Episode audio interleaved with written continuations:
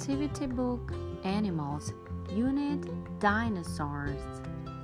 Page 2 If I had a pet dinosaur, its name would be?